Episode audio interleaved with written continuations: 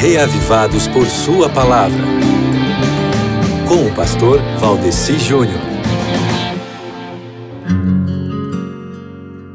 Muito bem, muito bem! É um grande prazer estar aqui com você para juntos nós meditarmos na palavra de Deus, seja pelo rádio, pela internet ou por qualquer outro meio que você esteja usando para participar desse programa aqui, ou ouvir esse áudio, ou ver esse vídeo, né? É um prazer muito grande estar com, com você, tá certo?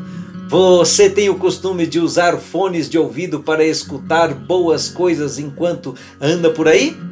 Quando vai viajar de carro, você gosta de ter um som para ouvir uma boa música? E você acha que esse negócio de música no trajeto é coisa do mundo moderno?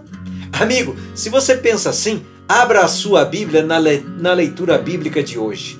O Salmo 121, ele é um cântico de romagem. Na Bíblia existem 15 cânticos que são chamados de cânticos dos peregrinos, cânticos de peregrinação, cânticos de romagem ou cânticos dos degraus. De um modo geral, entende-se que esses salmos estavam relacionados com a peregrinação dos judeus quando eles iam para Jerusalém para adorar a Deus. Seriam cânticos entoados durante a viagem ou na entrada do templo. Era uma forma de ir repetindo, memorizando e dessa forma terminar decorando a música. Por exemplo, veja se você se lembra dessa canção aqui, ó.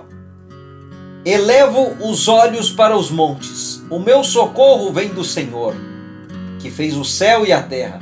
Ele não permitirá que os teus pés vacilem.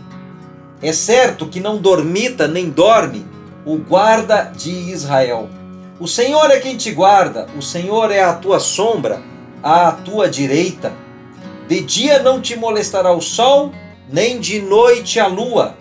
O Senhor te guardará de todo mal guardará a tua alma. O Senhor guardará a tua saída e a tua entrada, desde agora e para sempre. Amém. Amém? Você já deve ter ouvido essa música por aí, não já, meu amigo? Você se lembra dessa música? Então, por que é que ao ouvir essas palavras nós nos lembramos de alguma canção?